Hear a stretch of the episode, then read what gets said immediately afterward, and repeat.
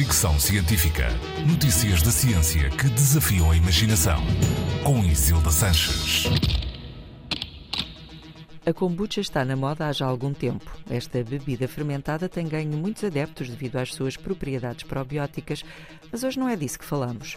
Para fazer a kombucha, usa-se normalmente chá preto com açúcar, a que é juntado o scoby, uma espécie de cogumelo com aspecto gelatinoso. Ora, é este fungo, conhecido também como cogumelo da Manchúria ou cultura simbiótica de bactérias e leveduras, que agora desperta o interesse de cientistas da Universidade de Bristol. Os investigadores acreditam que estes discos SCOBY não só podem ser usados como alternativa ao cabedal animal na indústria e na moda, como também podem ser usados para construir circuitos elétricos que assim podem ser integrados na roupa.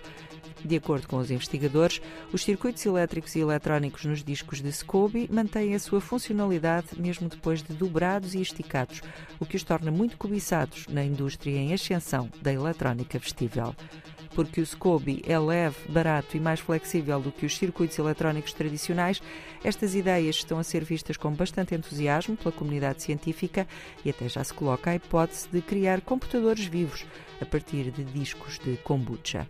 Já agora, um estudo de 2022 mostrou que membranas da cultura de kombucha, o SCOBY, podem também ser usadas na filtragem de água.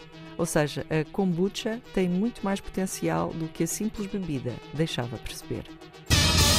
Fricção científica.